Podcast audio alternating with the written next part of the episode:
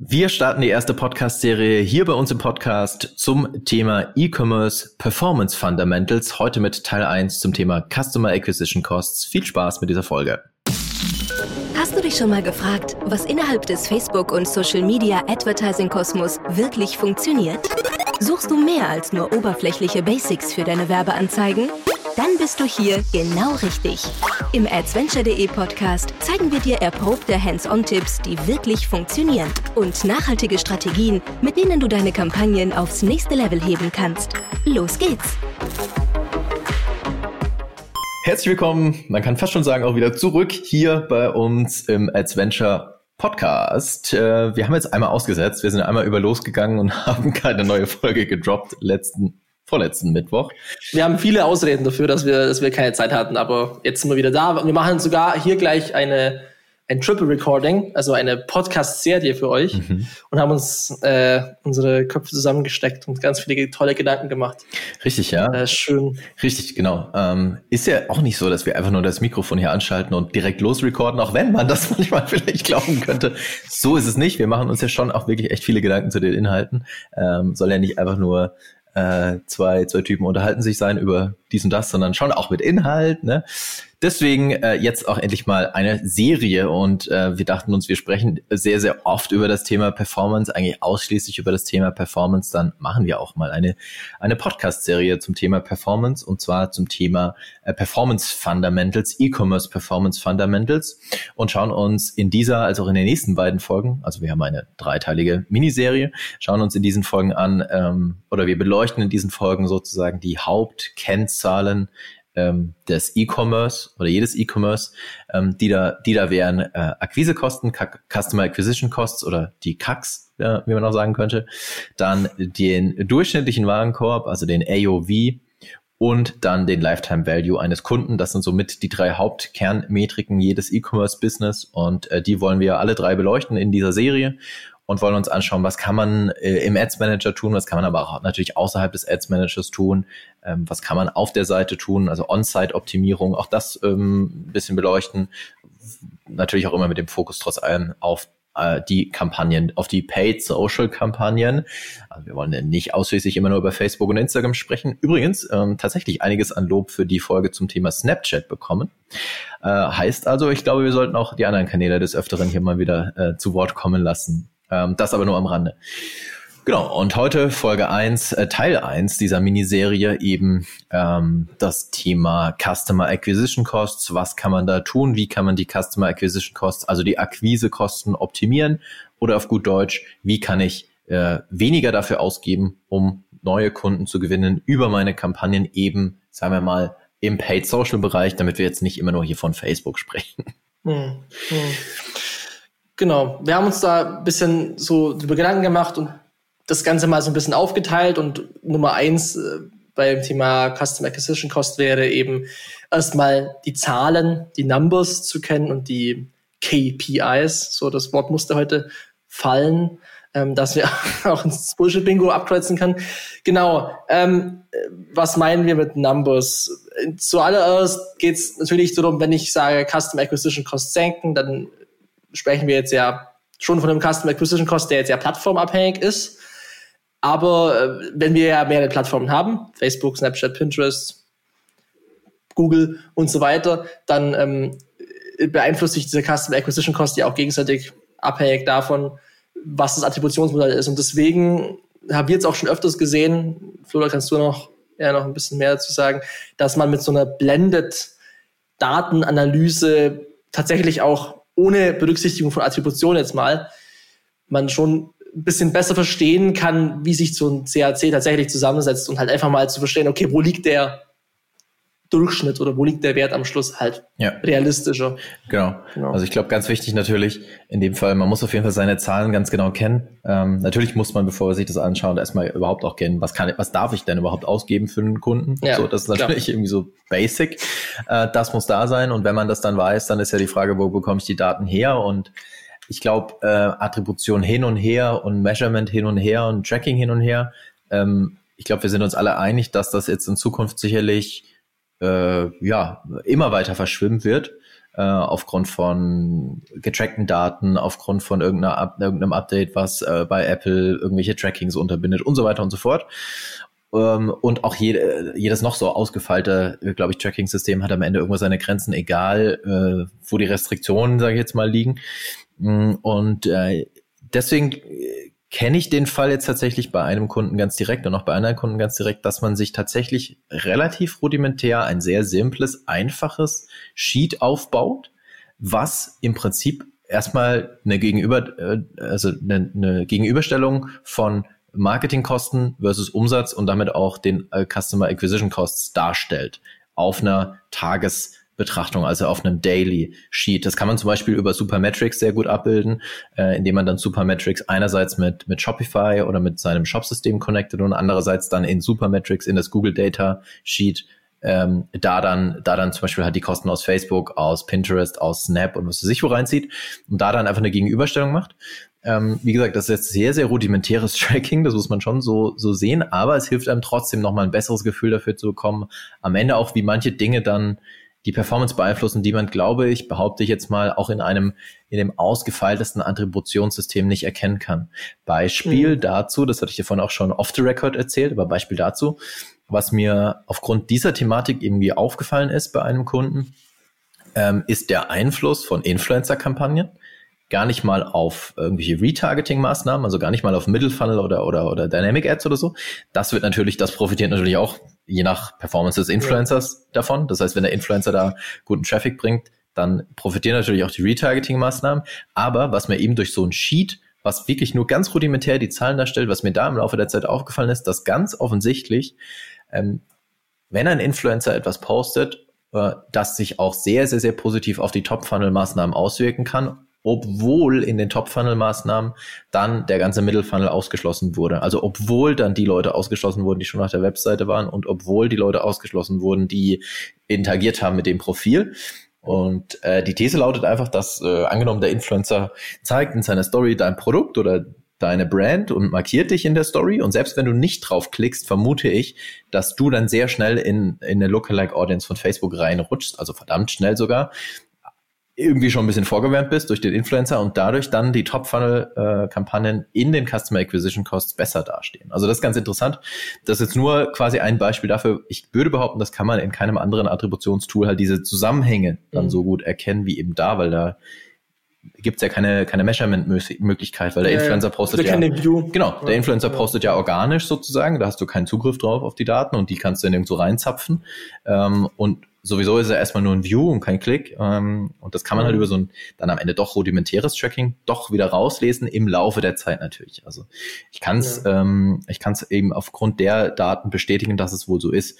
Das heißt, mhm. für den Überblick zum Thema Customer Acquisition Cost ist so ein so ein man nennt das auch Blended Return on Ad Spend Sheet, also eine Vermischung des Return on Ad Spends über alle Kostenkanäle, also über alle Kanäle, die Kosten verursachen hinweg, ähm, gegen, mit der Gegenüberstellung zum Umsatz das kann durchaus helfen, um das einfach mal im Blick zu haben. Genau. So. Ja. Also das zum Thema Numbers ja. erstmal.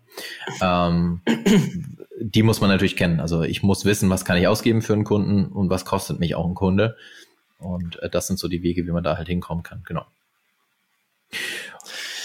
Jo, genau. Ähm, vielleicht noch äh, eine Sache noch, die ich noch adden möchte. Wir haben jetzt kurz noch das Attributionsthema jetzt so ein bisschen. Ja, Attribution ist halt schwierig und äh, komplex und alles und haben auch schon eine Folge dazu gemacht.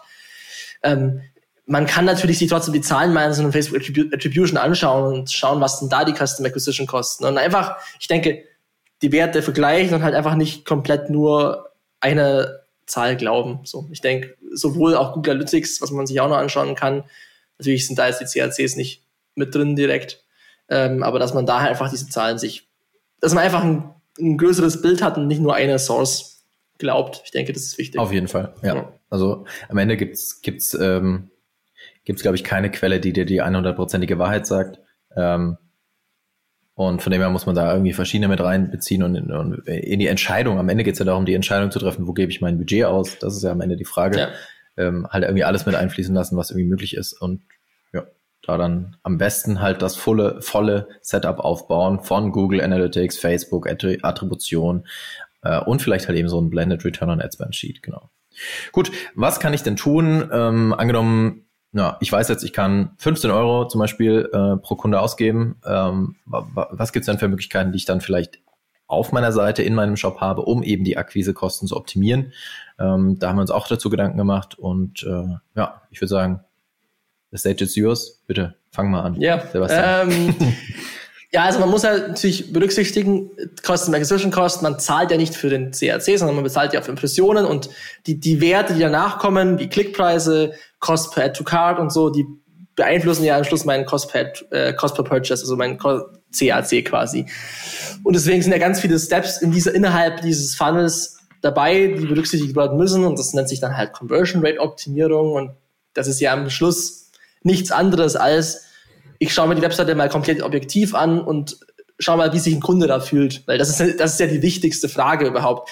Oft genug haben Brands halt das Problem, die sind so blind vor, ja, man von Details halt, über, also viel zu viel Fokus auf Details, aber viel zu wenig Fokus halt auf ähm, das große Ganze, halt die Fundamentals. Also man sieht den Wald vor lauter Bäumen nicht, halt so klassisches Sprichwort, aber so ist es halt. Und da ist es halt die Sache, ähm, ja, Dinge zu berücksichtigen, die halt eine Person, die quasi einfach nur Customer ist, wichtig sind, wie zum Beispiel Ladezeiten. So. Die Ladezeit, gerade halt auch beim mobilen Internet, am Smartphone, ist halt elementar, weil wenn ich meine Seite, mein, das, was ich suche, was mich angesprochen habe, halt nicht in der Kürz, in, innerhalb von kürzester Zeit sehe, was es ist, dann droppe ich halt wieder von der Seite runter. Und dann habe ich halt umsonst Geld ausgegeben für die Impression quasi. Natürlich jetzt nicht für den Klick, aber hat jetzt in dem Fall ja nichts gebracht. So, deswegen Ladezeiten sind halt wirklich nicht zu unterschätzen. Das ist ja nicht wobei, nur ein Da darf ich mal kurz einwerfen, wobei natürlich auch die, äh, der CPM am Ende günstiger wird, sag ich jetzt mal, ja. wenn du, wenn du, wenn du ja. bessere Ladezeiten hast, weil die bessere Ladezeit ja dazu führt, dass ähm, die Estimated Action Rates besser dastehen, ja. sozusagen, und du dann in der Auktion, ich sag jetzt mal, bevorzugt wirst. Ähm, ja, ja, ja. Ist ja relativ klar, es ist halt einfach die geilere User Experience. Und ich glaube, das ist halt so ein ganz großer Faktor oder der, die, der, die große Klammer, wenn es ums Thema äh, Customer Acquisition Costs geht, ist halt, wie ist die User Experience? Ja. Überall. In den Ads, auf der Seite. Und ein ganz, ganz, ganz großer Punkt ist halt das Thema Ladezeit. Mhm. Ähm, mhm. Und ich glaube, der, vielleicht dazu, ähm, wenn ich das kurz erwähnen darf, der einfachste oder wahrscheinlich der schnellste Weg, um Ladezeiten zu optimieren, was man wahrscheinlich auch oft vergisst, sind halt die Bilder. Also, dass da halt einfach in den, in, in so eine Seite, in so einen Shop halt einfach Bilder reingeladen werden, ohne die halt richtig sauber zu komprimieren. Und das ist halt ein ganz großer Killer dann beim Thema Ladezeiten. Und ja, das. Ein geiles Shooting gemacht, geile Bilder, aber halt dann in 3 MB pro Bild hochgeladen. Das ist natürlich bei einer, ja. bei einer mobilen Page schon ein Killer. Also, das, man muss sich einfach nur mal anschauen, wie schnell langsam, langsam so eine Seite lädt und ab drei Sekunden, da droppen schon viele. Also deswegen, ja wie du gesagt hast, ja, das ist schon äh, elementar und auch ein Signal natürlich für den Algorithmus und für die Auktion. Ähm, ja, was haben wir sonst noch? Flo? Zum Thema Bildoptimierung vielleicht ein kurzes Tool und zwar beispielsweise mhm. TinyPNG. Also wir packen das natürlich auch in die Show Notes. TinyPNG, damit kann man relativ einfach als Beispiel natürlich Bilder komprimieren und dann ähm, ja, halt einfach komprimiert und, und kleiner entsprechend von der Dateigröße hochladen. Ja. Übrigens, ja. Fun Fact, mache ich mittlerweile auch für meine PowerPoint-Präsentation über TinyPNG, weil irgendwann habe ich mal so Präsentationen gebaut, die halt irgendwie über 200 MB groß waren. Dann ist ja, mein Rechner abgekackt bei einer Präsentation. Eben, bei der, das war, kann ich auch erwähnen, in der OMKB, in der äh, Bielefelder Stadthalle und das war echt uncool. ja, so da hattest du doch das MacBook Air, glaube ich. Ja, da hatte ne? ich noch das, das muss ich zugeben, ja. da hatte ich noch das MacBook Air, das hat's nicht mitgemacht. 200 MB Presi, no way. In so einem Fall habe ich, hab ich gedacht, also für so Fälle muss man immer so Flachwitze parat haben. Aber egal, das ist eine andere ja. Geschichte. Aber am Ende auch da wieder eine User Experience, die halt nicht geklappt hat und das trifft halt auch dann dazu. So, also, wenn die Seite langsam lädt, dann für, für, wirkt sich das entsprechend natürlich negativ auf die Customer Acquisition Costs aus. Gut, ja. dann auch hier wieder Thema äh, User Experience ähm, ist das Thema Produktbeschreibung und oder allgemein Produktbeschreibung, Landing Pages, das hängt ja, glaube ich, alles damit zusammen äh, und wie ist die Produktbeschreibung am Ende gestaltet. Ähm, oft ist es so, es ist, es ist gut gemeint, aber oft ist es so, ich sag mal, so wie ich früher teilweise in der Schule oder auch im Studium äh, Klausuren geschrieben habe. Nach dem Motto, alles, was ich weiß, einfach darunter schreiben, weil viel hilft viel. Mm. Das hat vielleicht damals in der Schule irgendwie manchmal geklappt und hat irgendwie den, den einen oder anderen Lehrer beeindruckt, weil die gedacht haben, boah, krass, was der alles weiß. Aber am Ende liest es halt keiner, ne? Also jetzt äh, auf die auf diese vor allem Mobile-Welt bezogen, es liest halt keiner irgendwie in, in 20-zeiligen Fließtext so, ne? Mhm. Und äh, deswegen so, sollte man sich natürlich auch entweder auf der auf der Product Detail Page oder auf einer Landing Page halt irgendwie Gedanken machen, wie kann ich wie kann ich die Inhalte halt auch äh, schnell ergreifbar machen, aufgreifbar machen äh, für die Nutzer, wie kann ich das in Absätzen strukturieren, äh, wie kann ich da wichtige Dinge herausheben mit Listen, mit Icons und so weiter und so fort. Also dass ich mir für die Product Detail Page halt nicht einfach nur einen Aufsatz ausdenke, den da reinkopiere und fertig, sondern die auch äh, so gestaltet, dass sie halt einfach ähm, einfach zu, zu ergreifen ist äh, für die für die Nutzer, um was es geht irgendwie. Ich stelle mir tatsächlich ja. ganz oft vor bei sowas, wie würde wie würde meine Mom reagieren, wenn sie auf dieser Seite landet und äh, ist vielleicht auch ein ganz guter Test, dass man einfach mal jemand äh, die eigene Seite zeigt, der der halt jetzt nicht im Internet zu Hause ist, sagen wir es mal so. Ja. Ähm, und da sind so Dinge tatsächlich extrem wichtig. Ich finde, ähm, da kann man auch sehr einfach überlegen, wie kann ich eine Story auch fürs Produkt erzählen, weil das ist ja am Schluss nicht nur das Produkt, was ich kaufe, sondern das Ergebnis, was ich daraus, daraus auch habe. Also ich meine, ich gebe jetzt mal als Beispiel von geile Wein. Natürlich ist das Ergebnis nicht, dass ich jetzt besoffen bin am Schluss, sondern das Ergebnis, dass, dass ich Wein genießen kann. Ja. Ja, und wenn man sich jetzt zum Beispiel eine Produktbeschreibung bei geile Weine anschaut, dann geht's halt wirklich um Feeling. Also ich habe jetzt hier was vom Weißwein, Ausschnitt, dir ist völlig egal, wie die Temperaturen draußen sind und was es zu essen gibt, dein Wein ist weiß. Punkt. So, und dann kommt, geht es halt noch ein bisschen weiter, dann wird halt noch ein bisschen Story erzählt, geiler Abend, dies, das. Und es sind vier Zeilen und die sind wirklich ganz kurz, also wirklich sehr klein gehalten. Und ähm, das ist halt die Emotionalität, die halt bei dem Produkt funktioniert, also dieses, diese Kommunikation. Das ist natürlich bei einem äh, eher faktenbasierten oder faktenorientierten Produkt was anderes, aber ähm, zum Beispiel Gaming Supplements finde ich auch krass, wie gut da mit diesem, ne, mit, mit dem Ergebnis quasi gearbeitet wird. Mhm. Bessere Performance, das ist ja nichts anderes bei normalen Supplements. Und ich finde, das sind eher so die Sachen, warum ich auch sowas kaufe. Ähm, und ich glaube, das kann man so in der Produktbeschreibung schon ganz, ganz gut machen. Also wenn die Leute ja. schon mal auf der Seite sind, dann heißt das ja, dass sie irgendwie Interesse an Produkt X haben und es ist ja nicht nur äh, eine Ad, ja. mit der ich jetzt komme. Ja. Ich glaube, eine Sache, da kommen wir dann bei der äh, bei Teil 3 der Serie insbesondere nochmal dazu, ist, und das ist eine Frage, die mich tatsächlich schon eine Weile umtreibt, insbesondere halt in diesem Direct-to-Consumer-Umfeld von irgendwie extrem schnell stark wachsenden E-Commerce-Unternehmen.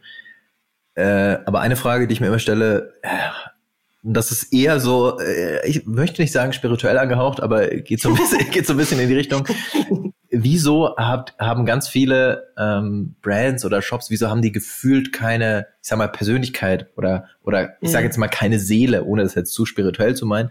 Und mir ja. fehlt da tatsächlich einfach die Menschlichkeit. Und das könnte man zum Beispiel auch äh, auf den Product Detail Pages nochmal einbauen, indem man zum Beispiel ja. sagt, hey, das, der Designer erzählt jetzt, warum er das Produkt so designt hat. Oder ich erzähle jetzt bei Geile Weine zum Beispiel, könnte man sagen, hey, der Winzer zum Beispiel erzählt, hey, ich habe den die Traube im Sommer 2018, was ein geiler Sommer war oder sowas, rausgeholt mit dem Bild und sowas. Also wie kann ich Persönlichkeit am Ende einfach noch transportieren und wie kann ich mich vor allem auch abgrenzen von all den anderen, die halt jetzt mal ganz krass gesagt halt irgendwo einen Shopify-Shop hoch, hochziehen und dann ist der halt da. So, das ist, glaube ich, halt nicht die Differenzierung Absolut. am Ende. So. Ja. Ja, nee, also da kann man, ich denke, das ist auch sehr schwierig, jetzt in Worte zu packen, was es jetzt am Schluss ist. Aber es also die Shops, die halt erfolgreicher sind, schaffen halt das quasi besser zu kommunizieren. Und das ist ja auch das, was die Metriken am Schluss besser macht. Also ja nicht auf so, dass, es, Fall, ja, dass es irgendwas Fall. ändert. Also ja. das ist ja nicht nur ähm, irgendwie ein High-Level-Gequatsch, sondern das ist ja wirklich extrem relevant. Und wir reden jetzt hier natürlich über Sachen, die man ändern kann, aber die Voraussetzung ist natürlich immer geiles Produkt, super Qualität und die natürlich auch stetig zu äh, ja. steigern. Das ist aber im Lifetime Value nochmal ein bisschen Thema.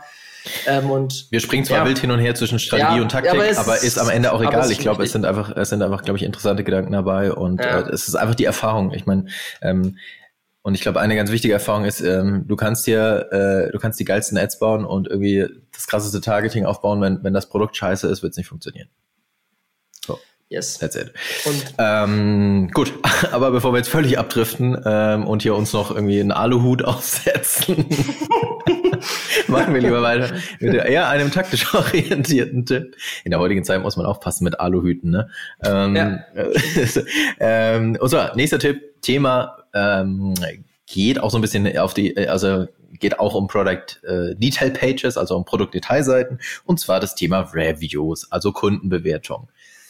Ähm, erstmal nichts Neues. Also, dass man jetzt Kundenbewertung irgendwie einbauen sollte auf einer Seite, liegt, glaube ich, auf der Hand, dass das hilfreich ist und äh, einfach auch sich selbst mal reflektieren, wenn du jetzt irgendwie auf einer Seite landest, insbesondere von einer eher unbekannteren Marke oder einem unbekannteren Unternehmen, dann möchte ich schon wissen, ob das irgendwie gut ist oder nicht.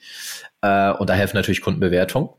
Ähm, das ist erstmal nichts Neues, glaube ich. Das kann sich jeder ja vor Augen führen. Ähm, was ich aber interessant finde, und das ist eine Idee ähm, aus einem Buch, ähm, was wir auch verlinken werden hier in den Show Notes, nämlich äh, E-Commerce Evolved heißt das Buch. Äh, ist schon ein bisschen älter, aber behandelt eben genau diese Fundamentals auch. Und was, was ich interessant fand, und auch das liegt, wenn man es, ähm, wenn man sich vor Augen führt, ist irgendwie auch klar, dass es so ist, aber ich habe selbst erlebt und gesehen. ist auch eine Empfehlung aus dem Buch, also schreibe ich mir nicht zu, ähm, sondern kommt eben aus dem Buch. Und zwar, wenn du eine Kunden, wenn du Kundenbewertung in deinem Shop drin hast, dann ist mir auch schon oft aufgefallen, das wird ganz oft dann irgendwie halt in das CI der Brand reingezogen gezogen irgendwie. Dann ist es halt wie grün, gelb, blau, was weiß ich, so. Ähm, oder, oder schwarz. Schwarz ist, sind äh, die Sternebewertungen, also ich spreche von Sternebewertungen, sind ganz oft schwarz. Und mhm. ähm, die Empfehlung lautet tatsächlich einfach das Rad nicht neu zu erfinden, sondern da mit der Plattform mitzugehen, die das Thema halt am stärksten treibt und das halt Amazon. Und ähm, dadurch, dass bei Amazon die Bewertungen gelb sind, äh, sind die Empfehlungen und Erfahrungen in dem Buch so, dass das die Conversion Rate und damit die Akquisekosten maßgeblich positiv beeinflusst. Ähm, und dann ähm, habe ich das genauso auch mal durchgespielt mit einem Kunden, AB-Test aufgesetzt und es war tatsächlich so. Es war jetzt kein also es ist nicht so, dass das jetzt irgendwie den unglaublich krassesten Impact hatte, aber es hatte einen groß, einen, einen merklichen Impact auf, auf, auf die, auf die Performance und es ist am Ende auch keine so ganz große Sache, das irgendwie zu implementieren, ob das jetzt schwarz oder gelb ist.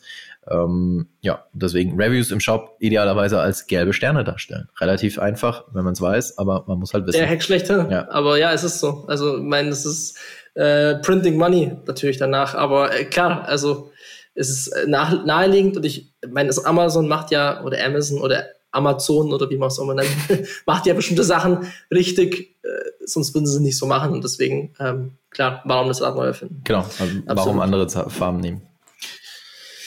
Genau, wir haben noch äh, zwei äh, Elemente, die auch so in Richtung Trust gehen, ähm, also Vertrauen, was natürlich ein Review absolut ja, Testimonial ja absolut bringt. So mehr, umso mehr Testimonials, und die auch echt wirken, wichtig, ne? Umso besser. Und ob die jetzt von irgendeiner Plattform kommen, wie Trusted Shops oder ähnliches, ist auch erstmal egal, denke ich. Ich weiß nicht, wie viel Trust da da ist, aber wenn da einfach Leute sind, die begeistert mit dem Produkt und Ergebnisse erreicht haben, ist das schon, mal super. Und jetzt kann man sich halt noch überlegen, okay, wie kann ich nochmal das Vertrauen stärken, gerade bei einer Brand, die halt noch nicht so bekannt ist oder halt jemand draufkommt und vielleicht noch etwas kälter ist, noch nicht so viel gesehen hat. Dann kann man zum Beispiel mit einer Return Policy arbeiten. So. Oder ähm, mit möglichst vielen Zahlmethoden. Ich meine, Rechnung ist, Kauf ist halt immer noch, gerade bei einer älteren Zielgruppe auch schon immer noch äh, ein großes Thema und großes Argument für einen Sale. Und äh, wenn allem, man das anbieten kann. Vor allem in Deutschland. ja, ja. Der Kauf auf Rechnung ist halt so schlechthin äh, das Thema irgendwie. Ja, ja. Genau, und, und Return Policy auch auf jeden Fall. Ja. ja. Also, ähm, wie, wie, wie sind die Rückgabebedingungen? Wann, wie lange kann ich zurückgeben? Kostet mich vor allem die Rückgabe was? Auch so ein Punkt. Oder übernimmt das der, ja. übernimmt das das Unternehmen? Ähm, ich meine, auch da gilt es natürlich irgendwie am Ende äh, das im Auge zu haben, die Zahlen im Auge zu haben. Wenn ich da natürlich sage, ich äh, biete kostenlose Retouren an, muss ich natürlich die Retourenquote dann als nächste Kennzahl im Auge haben. Dann senke, senke ich mir zwar äh, die Akquisekosten, indem ich ja alles äh, sehr, sehr äh, äh, ja, sag mal, kundenorientiert aufbaue. Mag vielleicht sein, aber auf der anderen Seite steigen vielleicht dann die Re äh, Retourenquoten auch, mhm. auch wieder halt eine, ein Problem, Problem. Aber irgendwo da, äh, ich glaube, eine gute Balance zu finden, ist schon sehr, sehr wichtig. Wirkt sich alles maßgeblich auf die Akquisekosten ähm, aus. Ja. Gut, das alles jetzt mal auch gar nicht, gar nichts aus dem Ads Manager, glaube ich, ähm, was wir jetzt besprochen hatten in den letzten mhm. äh, 20 Minuten etwa. Ähm, aber wir wollen, wir sprechen ja über Paid Social, Facebook, Instagram Ads etc. Deswegen müssen wir natürlich auch noch äh, über das Thema, was kann man im Werbeanzeigenmanager dann am Ende alles so machen, um, um am Ende die Akquisekosten zu senken. Ähm, ich würde direkt mal mit dem ersten Punkt einsteigen und äh, das ist ja so ein bisschen mhm. das Credo, was ich schon oder was wir schon lange ähm, ja, predigen, sage ich jetzt mal im Podcast. Ähm, dass am Ende äh, ich der felsenfesten Meinung bin und es immer und immer und immer wieder sehe, dass du dir die verrückteste Lookalike-Audience bauen kannst oder äh, das krasseste oh, auch eins meiner neuen Lieblingsthemen, Hidden Interests irgendwo finden kannst du über irgendwelche ausgefallenen Tools. Hidden Interest fand ich auch richtig geil. Ja, aber die bringen dir einen Zehner-Rohrs, garantiert. Ja. Also irgendwelche Hidden Interests, die dir irgendjemand da verkaufen will über irgendein Tool, irgendwie so. Äh, das, das ist meiner Erfahrung nach nicht der Hebel, was dir die Akquisekosten zumindest langfristig und at scale äh, irgendwie äh, runterbringt, sondern der geneigte, die geneigte und die Zuhörerin und der geneigte Zuhörer wird jetzt wahrscheinlich wissen, was kommt, sondern der absolute Hebel sind die Creatives. Natürlich, klar, oh. Creatives. Und äh, da gilt es dann am Ende äh, ganz, ganz, ganz, ganz, ganz viel zu testen. Also äh, je schneller, je mehr ich teste, desto schneller finde ich raus, was für Creatives funktionieren, zu welchem Zeitpunkt äh, am besten. Und äh, je mehr ich halt teste, kann ich halt auch entsprechend dann das Ganze positiv äh, oder wirkt sich das Ganze dann halt positiv auf die Akquisekosten aus. So. Und ich glaube, dass da sind wir alle einig, dass man viel testen muss. Da sind wir uns, glaube ich, alle relativ einig. Aber eine Frage, die über allem immer schwebt, ist, wie teste ich dann jetzt am Ende? Und zumindest ich kann dazu sagen, ich glaube, selbst im Jahr 2020 gibt's immer noch keine wirklich hundertprozentig zufriedenstellende Testing-Lösung, die irgendwie immer passt, die man immer nutzen kann. So. Weiß nicht, wie du das siehst, aber ich finde irgendwie alles, was es so gibt, ja. wir haben einen eigenen Podcast dazu gemacht, ne? Testing, how to test.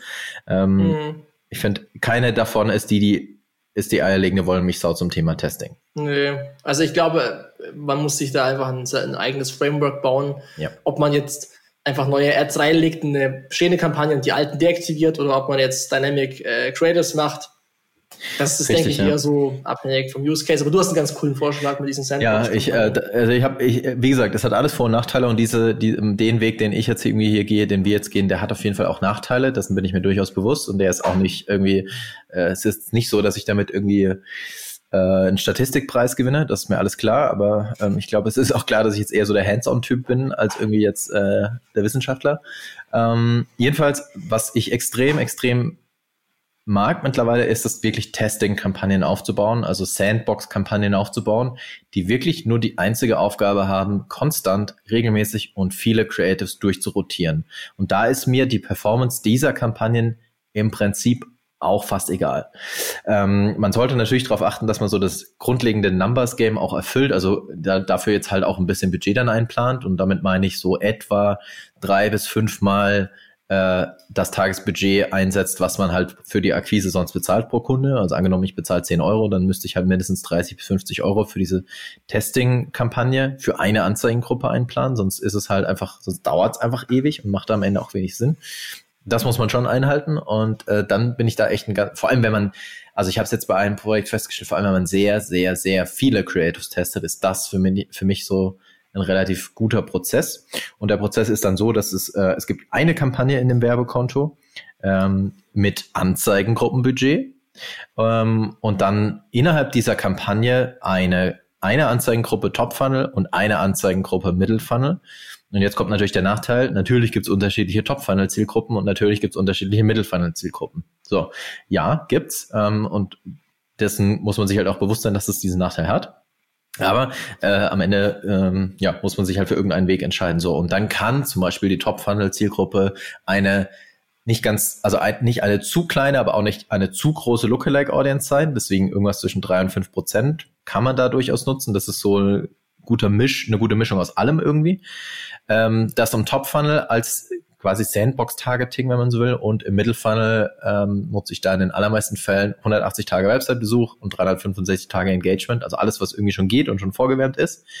Ähm, kein Bidding, also automatisches äh, Gebot an der Stelle. Ja, und dann wird in diesen zwei Anzeigengruppen einfach so oft wie möglich durchrotiert und durchrotiert in dem Fall auch mit automatischen Regeln. Das heißt, du sagst dann zum Beispiel, wenn äh, drei bis fünfmal eben das ausgegeben wurde, was ich bezahlen möchte pro Kunde. Also zum Beispiel, wenn 100 Euro ausgegeben wurde und der Return on Ad Spend unter 1 liegt, dann wird diese Anzeige automatisch pausiert. Ähm, und genauso sieht das Setup aus. Ähm, das heißt, es gibt genau diese Kampagne mit den zwei Anzeigengruppen und dann äh, wird auf jede neue Anzeige immer die Regel draufgelegt und dann wird automatisch immer pausiert. Und wenn sich äh, ein Gewinner rauskristallisiert, dann nimmt man den dann, wenn er gewonnen hat sozusagen und überträgt ihn in die Hauptkampagnen im Konto und pausiert ihn dann in den Testing-Kampagnen. Und dann geht's wieder von vorne los. und so weiter und so fort. Hm. Ja, also das ist für ja, mich, klar. ich weiß, das hat Nachteile, das ist nicht der, die, die sauberste Variante, aber das ist für mich aktuell die praktikabelste Variante für Creative Testing. Ja, also ich meine, ich habe auch schon einen Haufen A-B-Tests mit dem Split-Test-Tool gemacht und das, da kriegst du halt ein Ergebnis, was auf New Content Events basiert oder Add to Card Events, weil du, um das wirklich dann relevant, also da hast halt zumindest eine Korrelationsaussage, aber es ist ja auch, ja, ähm, am Schluss hast du nicht mehr selbst generiert dadurch und auch eine die, das hat dich wesentlich mehr Geld gekostet, als das, was du machst. So. Ja. Und dann ist halt die Frage, ja, will man so sein Geld ausgeben? Ja. Das ist halt, denke ich, so eher die Frage, was für Insights möchte ja. man am Schluss haben, aber sehe ich auch so wie du. Ja. Okay, dann bitte. Ich übergebe das Wort. Ja, äh, was haben wir sonst noch für Sachen bei, also es war jetzt eher, ja, Creative-Thema. Ähm, man kann auch ein bisschen auf das Thema Geburtsstrategien eingehen. Ähm, die beeinflussen natürlich meinen CPM auch. Aber es gibt genauso hier auch Sachen, die, die quasi auch Dinge bestätigen, die man nicht annimmt. Zum Beispiel Value-Optimierung führt ja in der Regel zu einem höheren CPM. Und trotzdem kann der CAC günstiger sein als bei einer conversion-optimierten Kampagne, weil die Qualität der User vielleicht besser ist. So, also deswegen, da muss man einfach ausprobieren. So. Also es gibt, Kampa gibt Accounts, da funktioniert Value, dann gibt es Accounts, da funktioniert Value nicht. Dann kann man Cost Cap probieren, dann kann man, ich meine, da braucht man jetzt auch nicht so viel, denke ich, drauf eingehen. Das sind jetzt eher so ein paar Ideen, aber kann natürlich auch dazu führen, dass der CAC also, ja, verringert werden kann durch eine Cost Cap Kampagne, weil der CPO dann oder halt der CAC dann ähm, stabiler ist beispielsweise. Ja. Durchaus möglich. Ja. Also natürlich maximal viel testen, auch mit dem Thema Geburtsstrategie an der genau. Stelle, ja. Ja, genau. ja. Aber natürlich nur, wenn die anderen Sachen halt stimmen. Ne? Also dann bringt es natürlich auch wirklich was. Ja. Genau. Dann ähm, eine, eine Sache, die haben wir auch schon, glaube ich, Anfang des Jahres in einer Folge erwähnt, aber es ist immer noch so, ich will jetzt nicht sagen, äh, also der, der Infomarketier würde sagen, das ist der geheime Trick, mit dem du deinen CPM um 50 Prozent senkst. Ähm, das möchte ich nicht sagen, aber es ist auf jeden Fall ein kleiner, ähm, netter Trick an der Stelle, der auf jeden Fall helfen kann. Ähm, und zwar mit, ich nenne das ja Passion Pages zu arbeiten. Also quasi deine Ads nicht über deine Brand Page, deine Brand Facebook Page auszusteuern, sondern dass du quasi eine zweite Facebook-Seite anlegst, die irgendwie zu einem Thema rund um deine Marke passt. Also irgendwie, keine Ahnung, äh, ich habe jetzt hier eine Flasche Wasser in der Hand, dann heißt die Seite nicht irgendwie von der Wassermarke, sondern irgendwie, ähm, keine Ahnung, ich trinke gerne Mineralwasser, weil oder sowas. Ich weiß es nicht. Müsste man jetzt nochmal drüber nachdenken, so zum Beispiel. Und über diese Seite wird dann halt der Content ausgesteuert. Der kann, ähm, der sollte vielleicht ein bisschen halt auch abgestimmt sein. Der sollte nicht ganz so stark ähm, äh, Direct Response ausgerichtet sein, sondern eher auch mit Content getrieben sein. Das kann aber extrem gut funktionieren, einfach auch im Top-Funnel, um die Akquisekosten zu senken. Ähm, geht natürlich auch in die Richtung, wie, wie Influencer-Marketing am Ende auch geht. Das heißt, jemand zweites sagt was Positives über dich als Unternehmen. Das hilft auf jeden Fall. Das ist der Punkt und dann noch der allerletzte Punkt in Teil 1 unserer Serie. Und zwar, das ist ein Punkt, der, glaube ich, echt oft vergessen wird und insbesondere oft vergessen wird, wenn man, ja, wenn man halt nur im Ads Manager, sage ich mal, abhängt ähm, und äh, was, glaube ich, halt viele Werbetreibende tun und nicht so viel dann mit dem Community Management am Ende am Hut hat. Ähm, und zwar, das ist der Punkt, beantwortet bitte auf jeden Fall die Kommentare auf den Werbeanzeigen, egal ob auf Facebook oder auf Instagram, aber in den aller, aller, allermeisten Fällen sammeln sich da Fragen an, sammeln sich da Kommentare an und ja, sammeln sich teilweise auch Kritik an.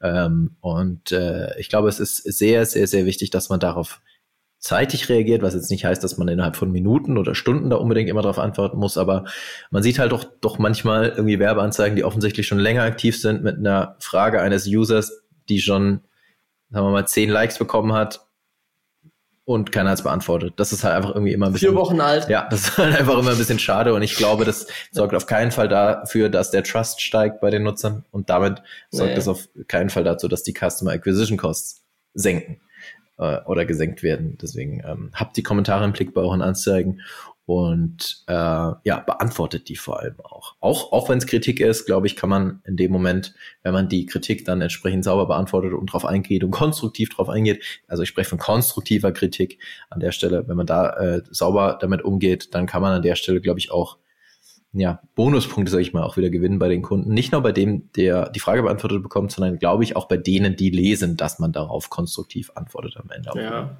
auf jeden Fall. Genau. haben wir irgendwas ja. vergessen?